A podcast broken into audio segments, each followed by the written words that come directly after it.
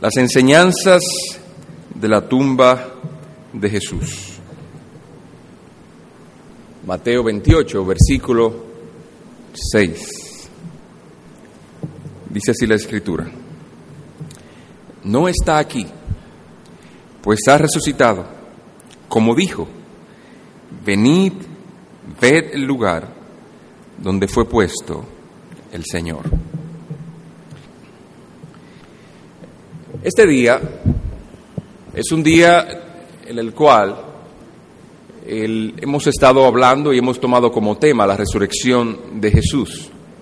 Pero en ningún modo nosotros quisiéramos que un, hermano nuestro tropiece ante nosotros a tomar ese tema el día de hoy que se celebra en, eh, como algo tradicional en la fiesta papista, la resurrección. No quisiéramos que en ningún modo tropiece, porque no estamos diciendo que Jesucristo resucitó hoy, ni estamos celebrando las cosas como ellos lo celebran.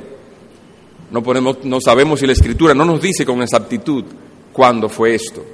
Pero lo que sí queremos aprovechar la ocasión, como en otras ocasiones aprovechamos, para enseñarles a nuestros, a aquellos que son incrédulos, a aquellos que no conocen al Señor, qué significa realmente que Jesús resucitó. Queremos enseñarles realmente qué significa y queremos enseñarles qué deben esperar y queremos enseñarles qué deben creer. Que Jesucristo es declarado en su resurrección Señor con poder y gran gloria.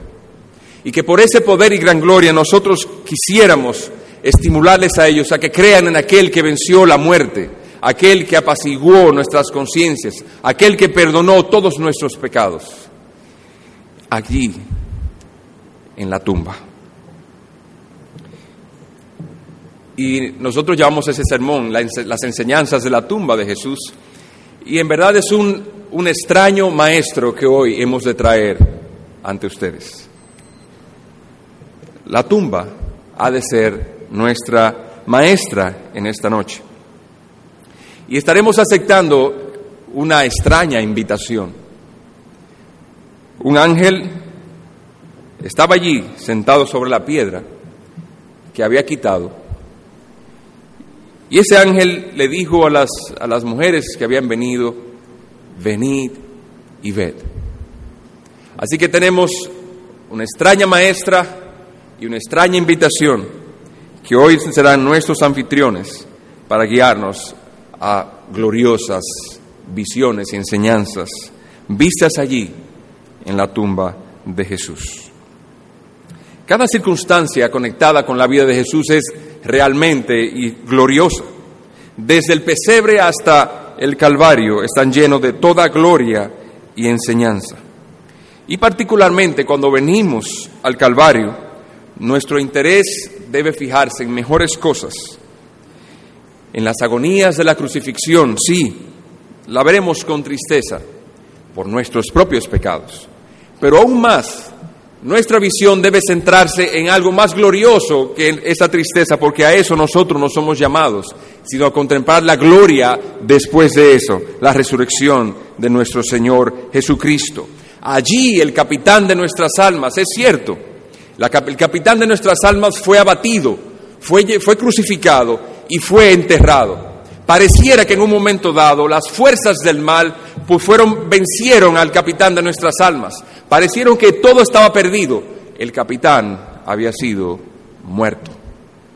Y parecía como si, el Señor, como si Dios hubiese decidido en un momento haber entregado en manos de nuestros adversarios nuestras vidas y las esperanzas de redención de todos nosotros. Imaginemos por un momento el cuerpo destrozado de nuestro Señor. Imaginemos por un momento a María Magdalena y a las demás mujeres bajando el cuerpo de Cristo del, cruel madero.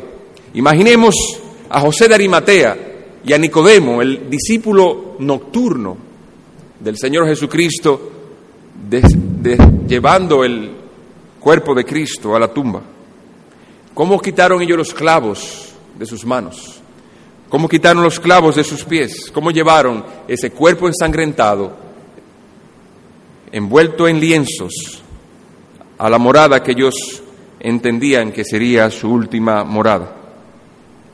Sin embargo, Cristo no quedó en la tumba. Cristo no quedó en la tumba. Al tercer día resucitó. El Señor se levantó poderoso. Los cielos, la, muerte no pudo retenerlo. Y los cielos enviaron a vindicarlo. Allí mismo en la tumba enviando a un ángel. Así que en esta noche, si la gracia de Dios nos asiste, hemos de estar aceptando la invitación de este ángel. No, no, no demonios a las puertas, a las puertas de la tumba, sino ángeles, quienes como mujeres o como un ujier que estaba allí, está invitando, nos está invitando a nosotros a entrar a la tumba para que veamos, para que veamos, para que nuestra fe sea edificada, para que nuestro corazón sea llenado no tanto de temor por la visión de un ángel, sino seamos, seamos llenados de gran gozo. Y así nuestros, nuestros corazones, nuestras almas puedan cantar a plenitud y a pleno pulmón lo que acabamos de cantar. Poderoso, poderoso, me salvaste, me libraste, has vencido, tú has sido declarado Señor.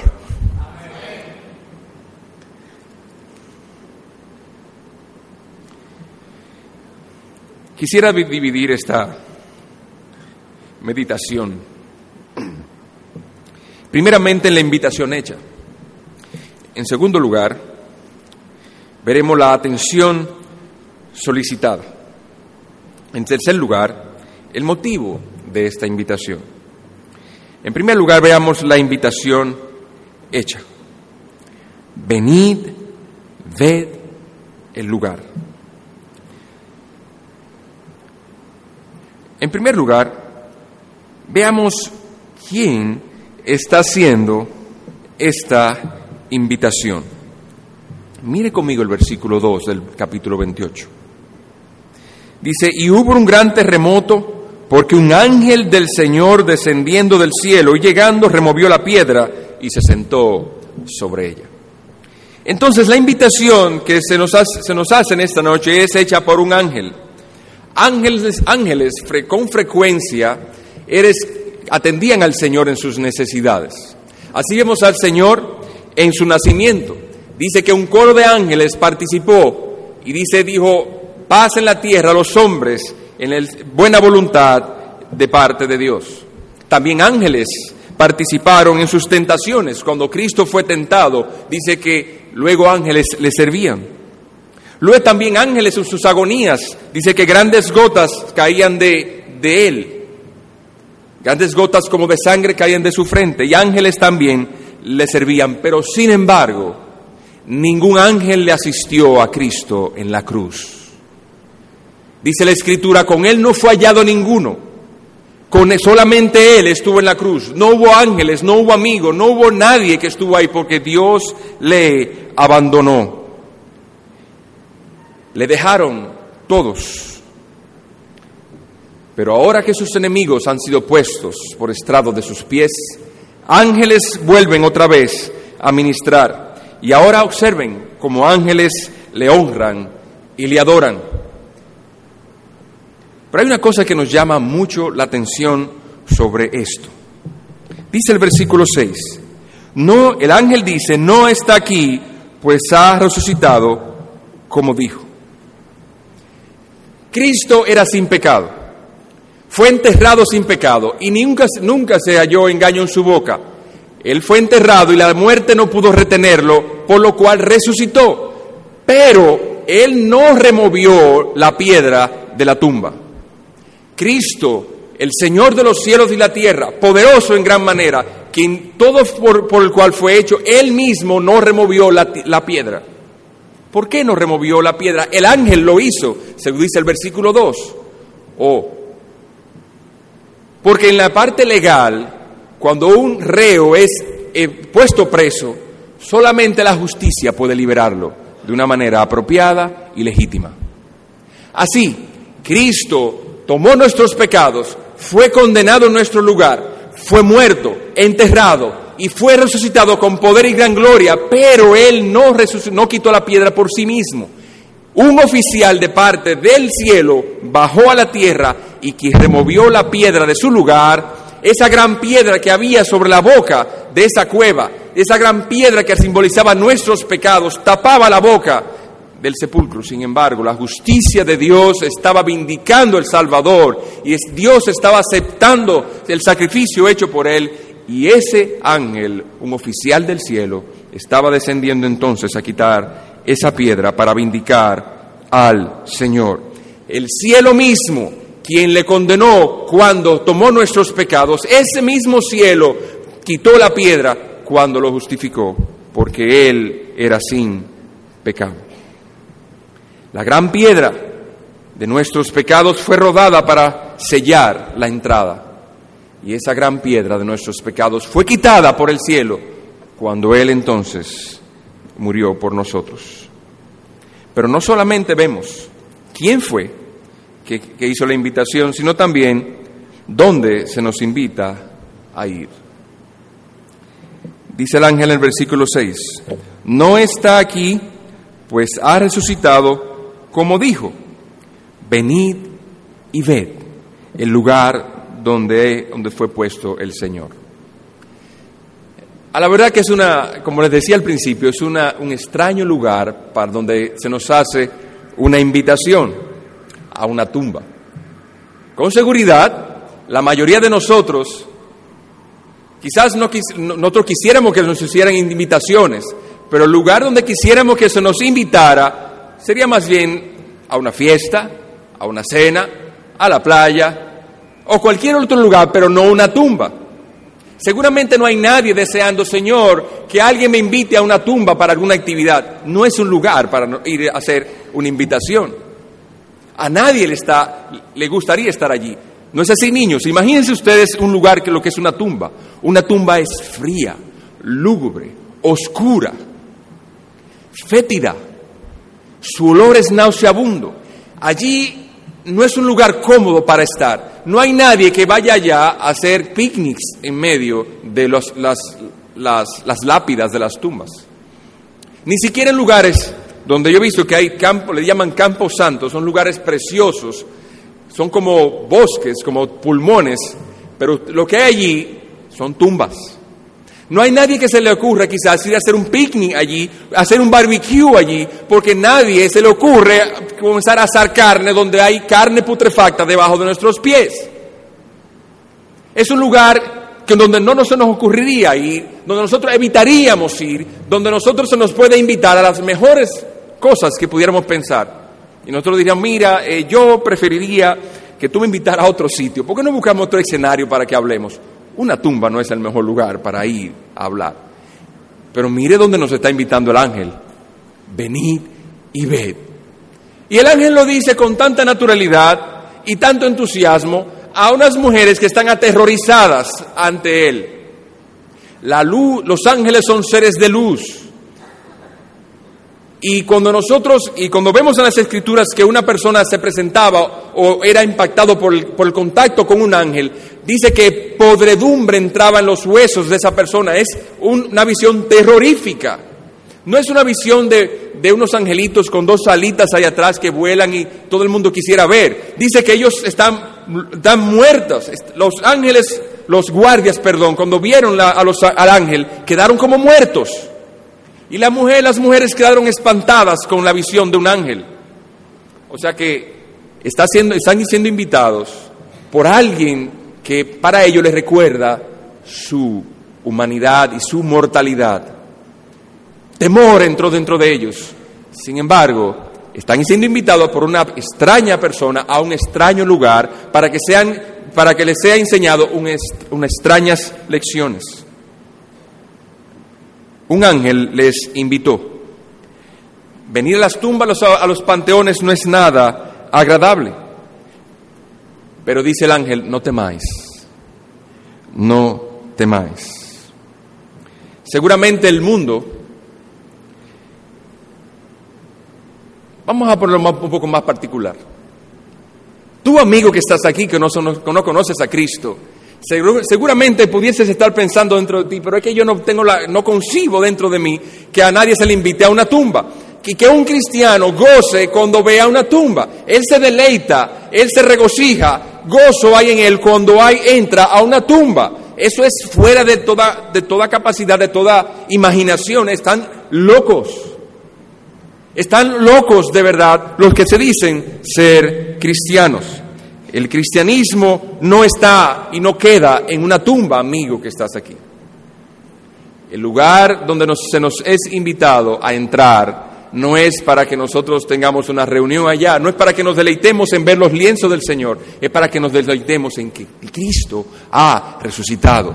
Lo que pasó en ese día, en ese lugar, es de tal trascendencia, de tal gloria para todos los seres humanos, para las almas caídas como nosotros. Es de tal gloria y asombro para los ángeles que debe ser proclamado, debe ser anunciado que Cristo es el Señor, que aquel que fue crucificado, que parece, aparentemente fue vencido, ha sido exaltado sobre todo nombre, para que todo en su nombre se doble toda rodilla de los que están en los cielos, en la tierra, debajo de la tierra, y que toda lengua proclame, exalte su nombre porque Él ahora es Señor para gloria de Dios Padre. Sí, en ese lugar la muerte fue vencida, Él resucitó, la tumba estaba vacía, la muerte fue aniquilada, nuestras conciencias apaciguadas, el demonio y Satanás fue avergonzado y Dios fue exaltado. Sí, en ese lugar y eso es lo que quisiéramos que tú conozcas, amigo que estás aquí. Porque ese es la médula de nuestro cristianismo. Cristo resucitó. Nosotros no creemos en un hombre muerto, nosotros creemos en un hombre vivo que está en los cielos e intercede por todas las edades, por los siglos de los siglos, por aquellos que salvó. Ahora nosotros quisiéramos también que tú creas en eso. Nosotros también quisiéramos que tú puedas decir junto con nosotros, con todas las lenguas que han de proclamar que Jesús es el Señor, tú también lo hagas. No para horror tuyo, sino para gozo tuyo. Ven y mira como nosotros miramos la tumba. Para ti un, lugar de terror, un lugar donde no quisieras entrar, un lugar logro, un lugar lúgubre, un lugar apestoso, un lugar donde no quisieras entrar un lugar de terror y temor para, para nosotros, la tumba de Cristo es un lugar de gozo. Allí estuvo nuestro Señor, pero ya no está ahí. Venid y ve.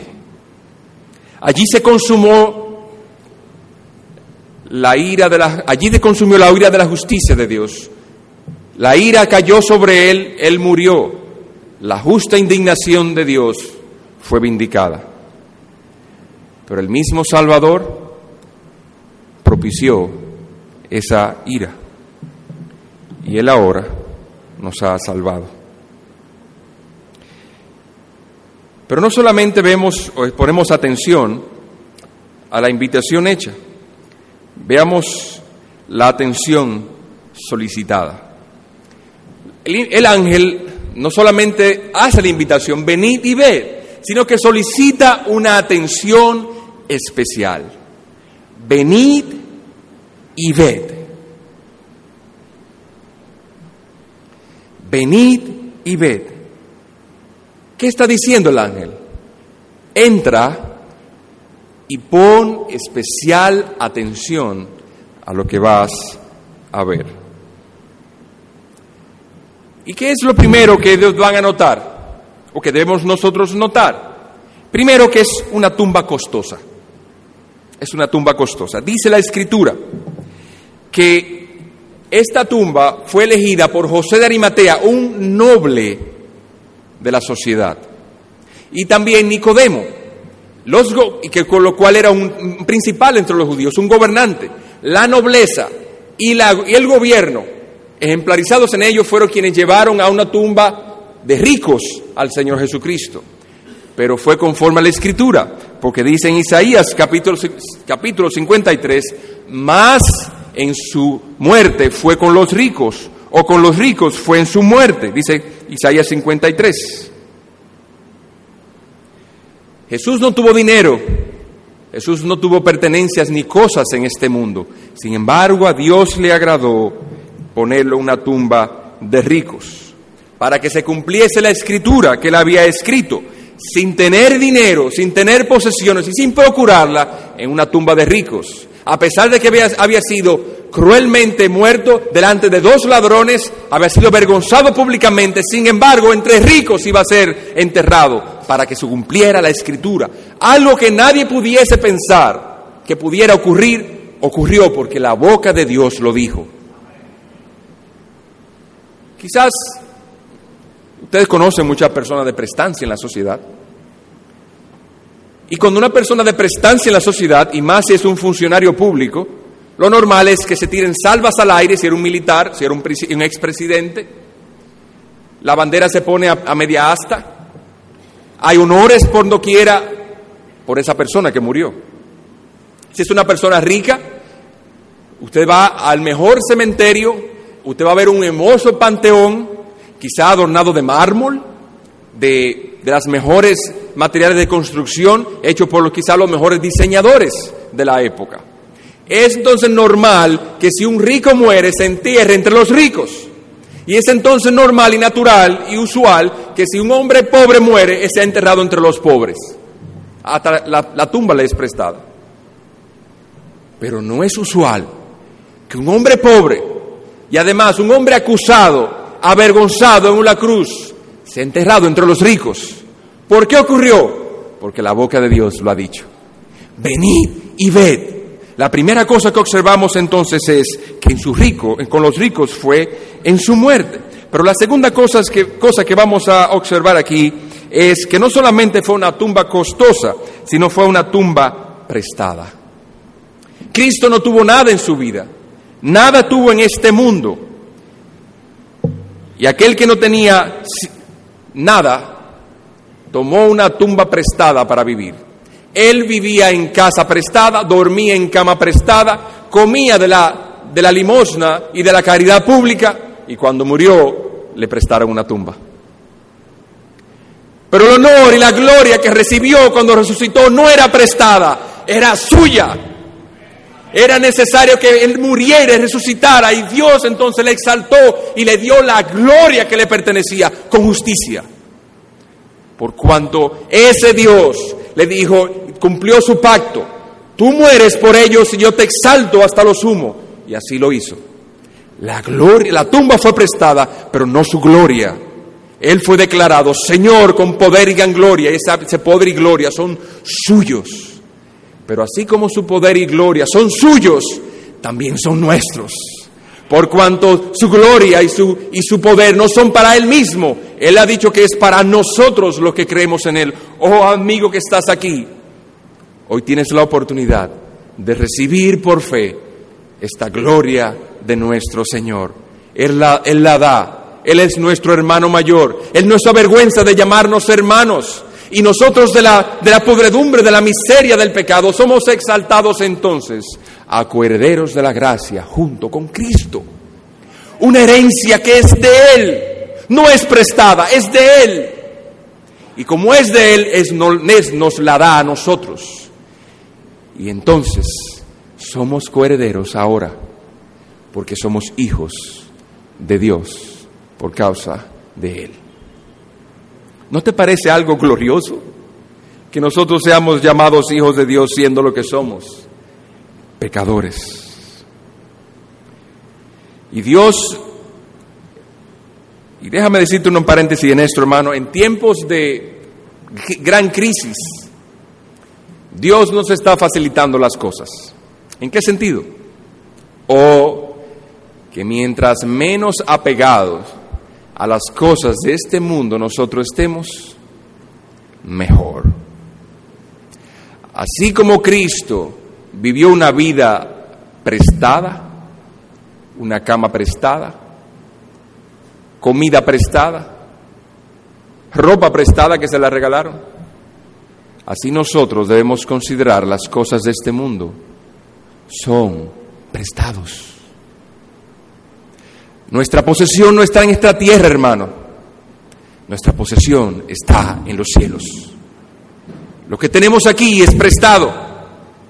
Tus hijos son prestados. Tu esposo, tu esposa es prestado. Tu ropa, tu casa, tu comida, tu trabajo es prestado. Son instrumentos para facilitarte las cosas en este mundo. Pero cuando vengan las crisis, no son las cosas que nosotros debemos quejarnos por ellas. Dios nos está recordando por ella que nosotros no somos de este mundo, nosotros somos de otro mundo. Nosotros no pertenecemos aquí, nosotros pertenecemos allá. Y así nuestros corazones no deben estar apegados a las cosas y a los trapos de esta vida. Nuestro corazón debe vivir, debe vivir más en el cielo que en la tierra. Así que cuando veamos las crisis y las aflicciones y los sufrimientos de esta vida, digamos al Señor, gracias Señor, porque me estás recordando que yo no soy de aquí, mi tesoro está escondido en Cristo.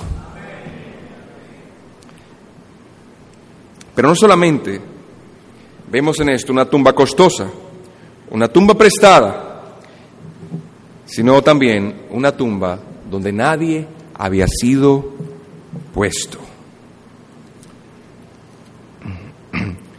Dice el versículo 60, 27, 60, desde, desde el 59, y tomando José el cuerpo, lo envolvió en una sábana limpia y lo puso en su sepulcro nuevo que había labrado en la peña, y después que hace rodar una gran piedra a la entrada del sepulcro, se fue. Dice aquí, lo puso en su sepulcro nuevo. Y el versículo que estábamos, que leímos esta mañana en Juan 20, dice, en un lugar donde nadie había sido puesto jamás.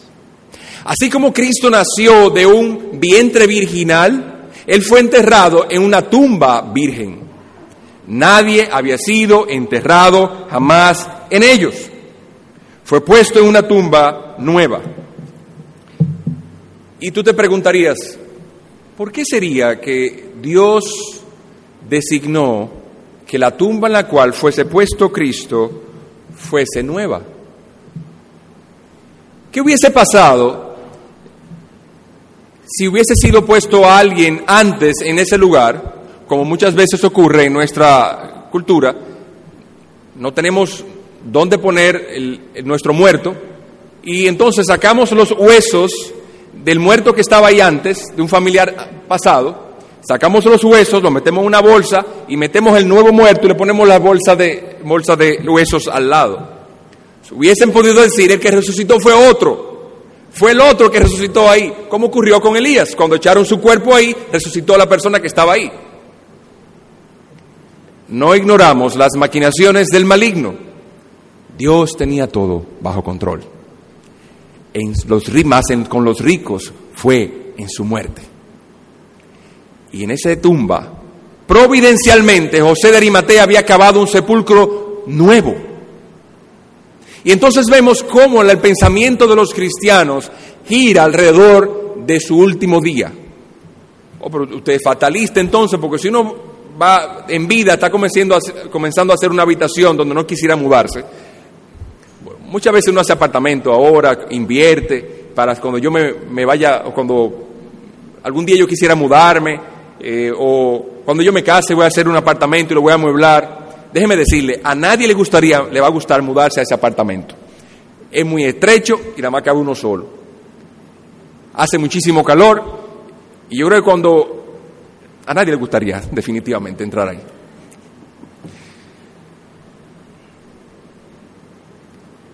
Sin embargo, José de Arimatea tenía en su corazón, en su mente y en su conciencia que él iba a morir un día y cavó un sepulcro nuevo. Así que es propio que los cristianos hagan provisión para aquel día. Cerrado el paréntesis, volvemos a esto. La tumba donde el Señor fue puesto, nunca nadie había sido puesto, para que nadie pudiese decir en algún modo que otro fue el que resucitó. Bien, habiendo visto entonces los primeros dos puntos, una es la invitación hecha y seguramente en segundo lugar la atención solicitada, veamos el motivo de esta invitación. Vamos otra vez a, o leamos otra vez en Mateo 28.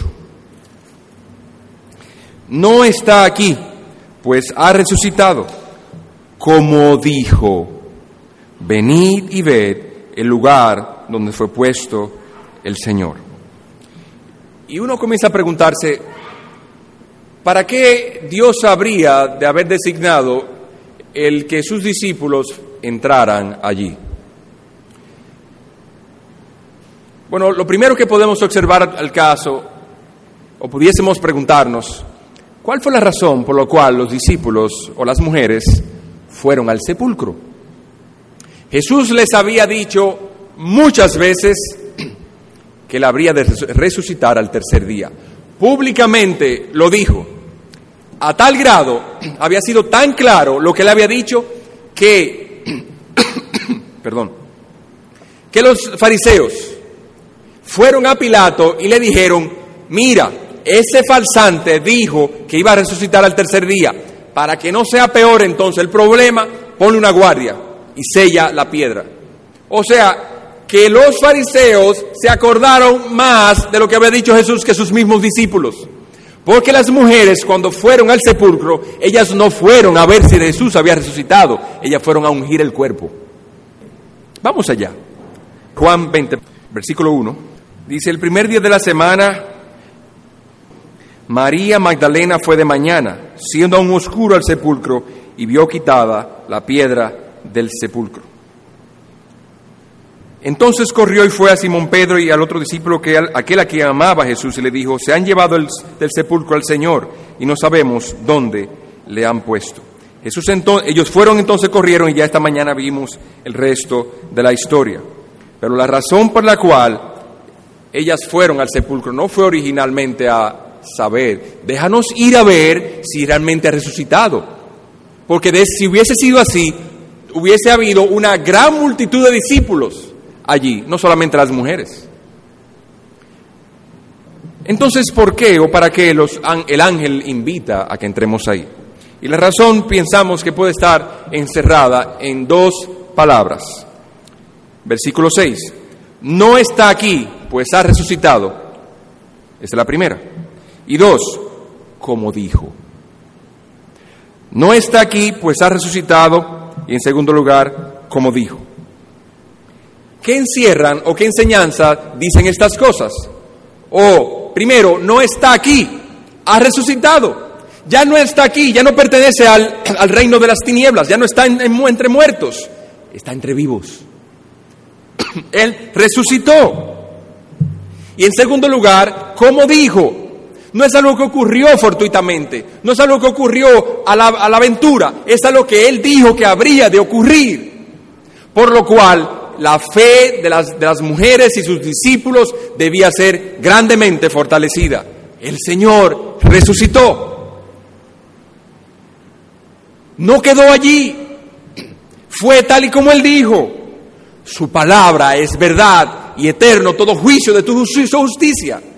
Ni una tilde, ni una jota faltará de lo que el Señor nos diga que va a suceder. Y esa es la enseñanza que vemos aquí. En el Señor Jesucristo se cumplieron más de 300 profecías. Ni una jota, ni una tilde faltó.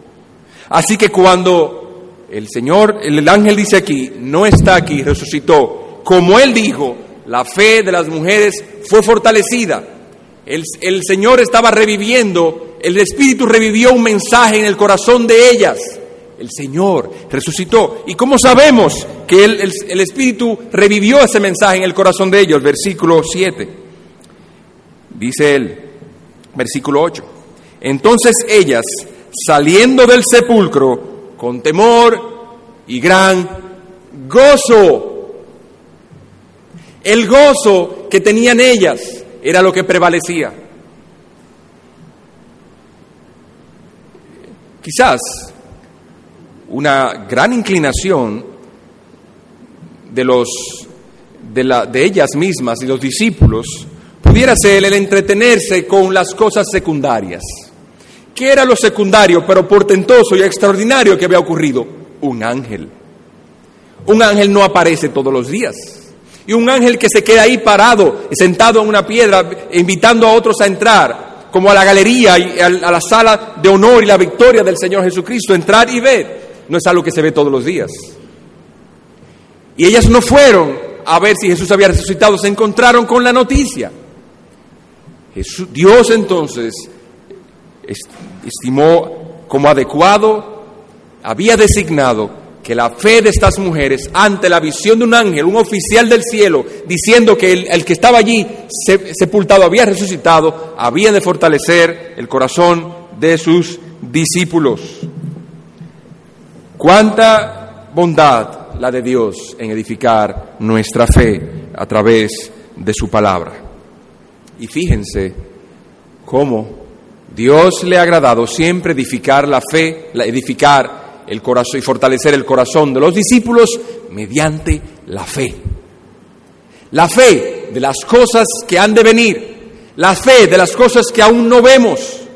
Y nosotros que estamos aquí, a una distancia tan grande en años de donde sucedió, aún nuestro corazón sigue latiendo, sigue siendo fortalecido, sigue siendo edificado, sigue siendo consolado por la fe la fe de las cosas que nos dice el Señor y por la esperanza de gloria que nos es dada y prometida en las Escrituras. ¿Qué otra cosa vemos en la invitación del ángel? Él no está aquí, pues ha resucitado. Vemos su divinidad, su divinidad. Cristo murió pero con gran poder resucitó. Él no era hombre, era Dios hombre, y él resucitó por su propio poder. A nosotros nos van a resucitar, pero Cristo resucitó por su propio poder. Es un poder impartido. Nuestro poder es un poder impartido para nosotros. Él era Dios y la muerte no tenía poder sobre él. Pero también si ha resucitado, es porque Dios aceptó su sacrificio. Una enseñanza del sepulcro es, como se veía también en los signos, es Dios aceptó el sacrificio del Señor Jesucristo. La justicia vino sobre él. Si él hubiese muerto y hubiese quedado muerto, entonces él hubiese muerto por los, sus propios pecados. Pero siendo él sin pecado, entonces el Padre le exaltó a la gloria. Mire Primera de Corintios 15, 13, por favor. Primera de Corintios 15, 13. Voy a leer en Primera de Corintios 15 el versículo 13, 14 y el 17. Dice, porque si no hay resurrección de los muertos, tampoco Cristo resucitó. Y si Cristo no resucitó, vana es entonces nuestra predicación vana es también vuestra fe. Versículo 17. Y si Cristo no resucitó, vuestra fe es vana, aún estáis en vuestros pecados. Cuando el ángel entonces dice, venid y ve, ¿de qué o cuál era la causa del gozo de las mujeres? ¿Era aquel que era acaso que ellos había resucitado, estaba vivo, aquel a quien amaba su alma, sí es cierto, pero el mayor gozo de todos era este, sus pecados finalmente habían sido perdonados, había justicia, había hecho sido justicia por Dios, había sido claro que Dios había resucitado a Dios, a, a Cristo, para nuestra justificación. El oficial del cielo bajó y quitó la piedra. Si no hubiese quitado la piedra, tú y yo estuviésemos en nuestros pecados, porque Cristo aún estaría muerto. Pero habiendo resucitado Cristo, primicia de los que duermen, es hecho, como leíamos hace un rato cuando estábamos cantando. Entonces, Dios le agradó dejarnos esta gran instrucción. Cristo resucitó y nosotros entonces somos perdonados.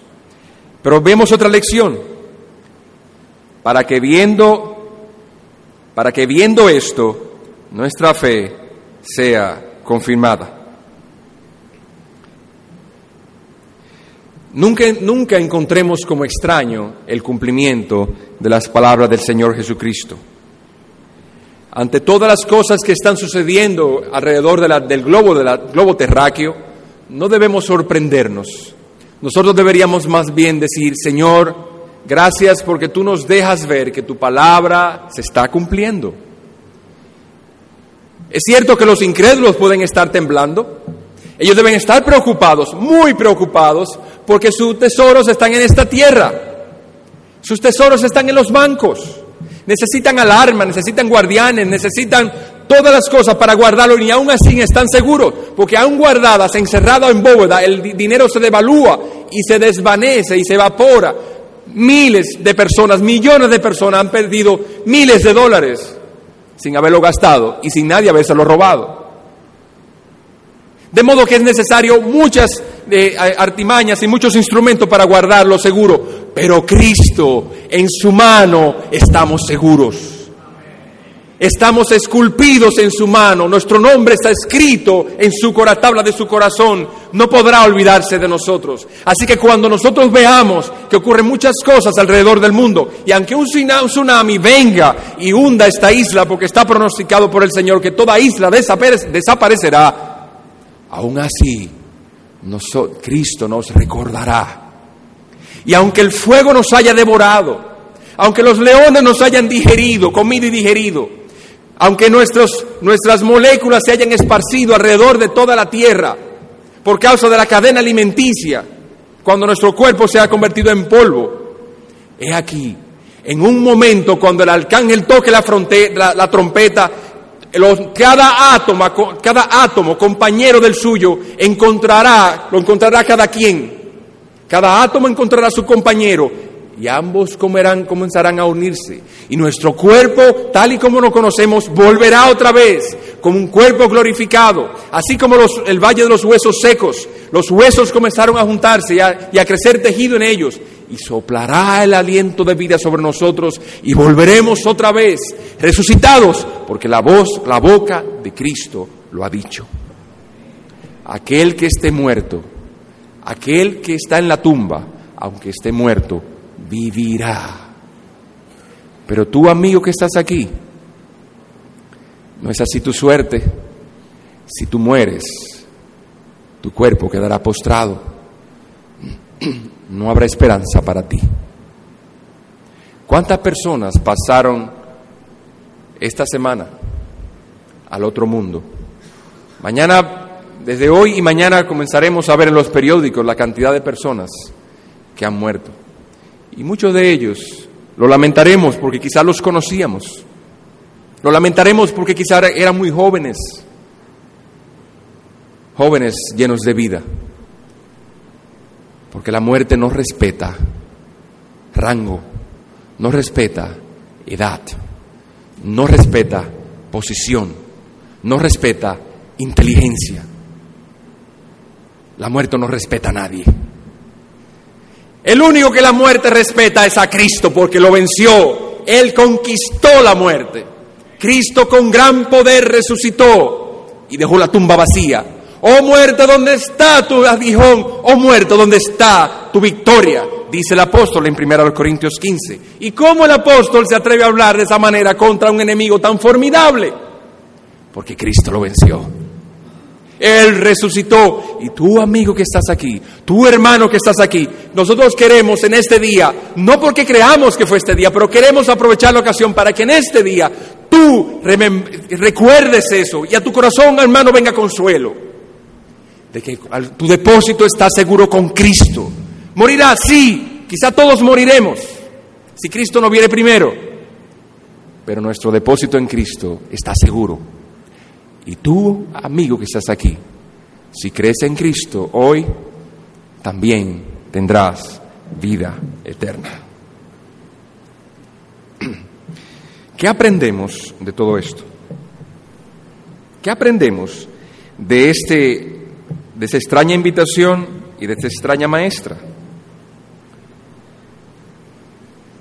Lo primero es una cosa que deberíamos aprender o que nos enseñas esto, es que deberíamos tener una profunda tristeza en nuestro corazón, hermano, porque nuestros pecados procuraron la muerte de Cristo. Sí, cada mal pensamiento que hemos tenido en el último microsegundo y a lo largo de toda nuestra vida, cada mala palabra que hemos dicho, cada mal sentimiento que hemos tenido, cada acto ignominioso, pecaminoso, fue perdonado o procuró la muerte de Cristo. Pero eso mismo es también la causa de nuestra gloria, de nuestro gozo. Sí debemos tener temor, porque Dios es un Dios justo.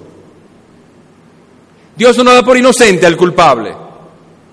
Pero también debemos tener gozo, porque ese Cristo, a quien nuestras culpas procuraron su muerte, es el Cristo a quien Dios resucitó, a quien el cual Él sentó a su diestra, aquel a quien, debajo del cual Él ha puesto sus enemigos por estrado de sus pies, aquel bajo el cual todo nombre, toda rodilla se doblará y en su nombre toda rodilla se doblará y toda boca confesará que Él es el Señor, para gloria de Dios Padre. Hermano, amigo, venid y ved. Con temor y solemne reverencia, ven a ver el sepulcro. No sabemos cuándo habremos de morir. No sabremos cuándo habremos de presentarnos ante Dios. Fíjense lo que decía el célebre Spurgeon acerca de esto. Y es algo en lo cual debemos meditar con seriedad. No para entristecernos como los que no tienen esperanza, sino para meditar apropiadamente. Dice, decía el célebre Spurgeon, no sé si me moriré de una muerte violenta o no, pero si pudiera elegir, quisiera que fuese súbita, porque una muerte súbita es gloria súbita. Pero sobre todo quisiera tener el enorme privilegio de morir predicando en el púlpito porque así entregaría mi cuerpo y mi pastorado. Cesaría de trabajar y de vivir al mismo tiempo. Termina la cita. Y ahí, y a, eso, yo particularmente digo, amén. Y tú, amigo que estás aquí, quisiera invitarte a que tú entres a la tumba de Cristo no para que te aterrorices, sino para que te goces juntamente con nosotros. Fíjense qué, qué extraña diversidad produce un mismo evento. Cuando los fariseos le dijeron a los guardias, le dijeron a Pilato que pusiera guardias, porque ese farsante dijo, ellos pusieron, Pilato les puso guardias. Los primeros testigos de la resurrección de Cristo no fueron sus discípulos, fueron los guardias. ¿Y qué fue lo que hicieron? Después que revivieron y se reanimaron, fueron a decirle a los, a los fariseos, resucitó. Y los fariseos dijeron, ¿cómo? Nosotros matamos a ese hombre hay que creer en Él, hay que convocar a, todo el concilio, hay que proclamar ayuno de arrepentimiento por lo que hemos hecho. Gloria sean dadas a Dios por el Señor Jesucristo. No, le dieron dinero para que se callaran. Qué triste.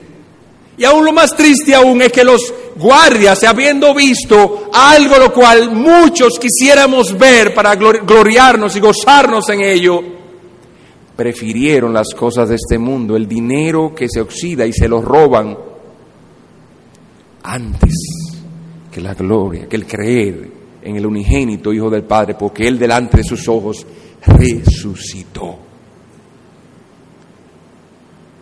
Entonces no se trata de que tú, hayas, tú, tú digas, es que yo nunca he visto eso, ah, yo nunca he visto un ángel, yo nunca he visto nada portentoso, yo nunca he visto a nadie de las, descendiendo del cielo o viniendo de los muertos para decirme lo que ocurre allá amigo que estás aquí, no me vengas con esa. Mira, aunque tú veas lo que ocurrió, si el Espíritu de Cristo no cambia tu corazón, de nada vale. Preferirás el dinero que te den los fariseos para callar tu boca. Preferirás las, las actividades de este mundo para callar tu conciencia. Preferirás tu novio, tu novia. Preferirás ropa, preferirás discoteca, preferirás cualquier otra cosa, tu trabajo, honor, gloria, conocimiento, antes que a Cristo. ¿Qué debes hacer? Pídele a Él que te dé la fe para creer. Pídele a Él que te dé la fe para creer. Porque los, los guardias vieron y cuando fueron donde los fariseos, los fariseos confirmaron la palabra que Cristo había dicho y no creyeron. Y, los, y la misma palabra le fue dicha a los discípulos. Y cuando los discípulos fueron, dice que entonces creyeron por la palabra que le, había dicho Cristo antes. Y así el ángel por esa razón le dijo como él dijo. Entonces, un mismo evento puede producir diversidad de situaciones, dependiendo de la actividad de la gracia de Dios por su espíritu. La gracia de Dios es soberana. Jesús es Señor. Él no tiene obligación contigo ni con nadie. Él es Señor. Pero Él ha designado que aquel que viene a Él no le echa fuera. Oh amigo que estás aquí. En un grupo como este, yo no dudo que quizás tú, tú estés en este mismo momento bajo una fuerte aflicción. Yo no dudo que tú estés en este momento bajo una fuerte frustración de corazón, bajo una fuerte frustración de mente. Pero he aquí, Cristo es misericordioso. Como hemos dicho antes, los pastores estamos para llevar las ovejas a Cristo. Si tú vienes a mí, yo no puedo hacer nada por ti. Más que escuchar tus problemas y simpatizar contigo. Porque yo no tengo el poder. Yo no puedo hacer nada por ti. Pero si tú vas a Cristo, Cristo es poderoso porque toda potestad le fue dada en los cielos y en la tierra. Toda potestad le fue dada en los cielos y en la tierra. Él es Señor. Él sí tiene poder. Cristo es poderoso para aún mover los montes. Tu dinero, tu fama, tus relaciones, si las tienes, no pueden librarte de las fauces de la muerte. Se dice de una persona, de un náufrago del Titanic, ¿recuerdan el Titanic que se hundió? Una de las tragedias eh, marítimas más reconocidas y más lamentables. Dice que había un hombre que estaba allí en el medio del océano y había un, bote salvavidas, recuerden que no había suficiente para todo el mundo, y él había caído en el agua, agua fría del norte que lo congelaba los pensamientos y al poco tiempo iba a morir. Y él le clamaba a esa persona, a los del bote, les, era un hombre muy rico, le clamaba y les decía, les voy a dar mil millones de dólares, voy a dar un millón de dólares, dos millones de dólares, no recuerdo la cantidad que le estaba ofreciendo, mucho dinero para que me vengan a sacar de aquí. Yo te pregunto, ¿qué ofreces tú esta noche por tu vida? ¿Qué ofreces tú esta noche por tu vida? Si, ese, si a ese hombre le fue, le fue concedido ser salido de ahí, barato le salió su vida. No tiene precio el alma del hombre. ¿Y tú estás contento con las cosas que tú has logrado en esta vida? ¿Estás contento con tu profesión? ¿Estás contento con que te, has graduado? ¿Estás contento con que has logrado tener hijos y hasta nietos? ¿Has podido ver quizá tus bisnietos y has podido disfrutar de ellos? ¿Qué es eso después de todo? Si vas a morir, la muerte lo disuelve todo. Pero si vienes a Cristo, gozo inefable ha sido prometido a los hombres que creen en Él. Cosas que ojo no vio, ni oído yo, ni ha subido en corazón del hombre son las que Dios ha deparado o ha preservado para los que aman su venida. Oh pobre hombre que estaba allí ahogándose. ¿Qué podía hacer él? No tenía más que clamar por un dinero que lo iba a perder, porque no es de él. No se puede llevar el dinero.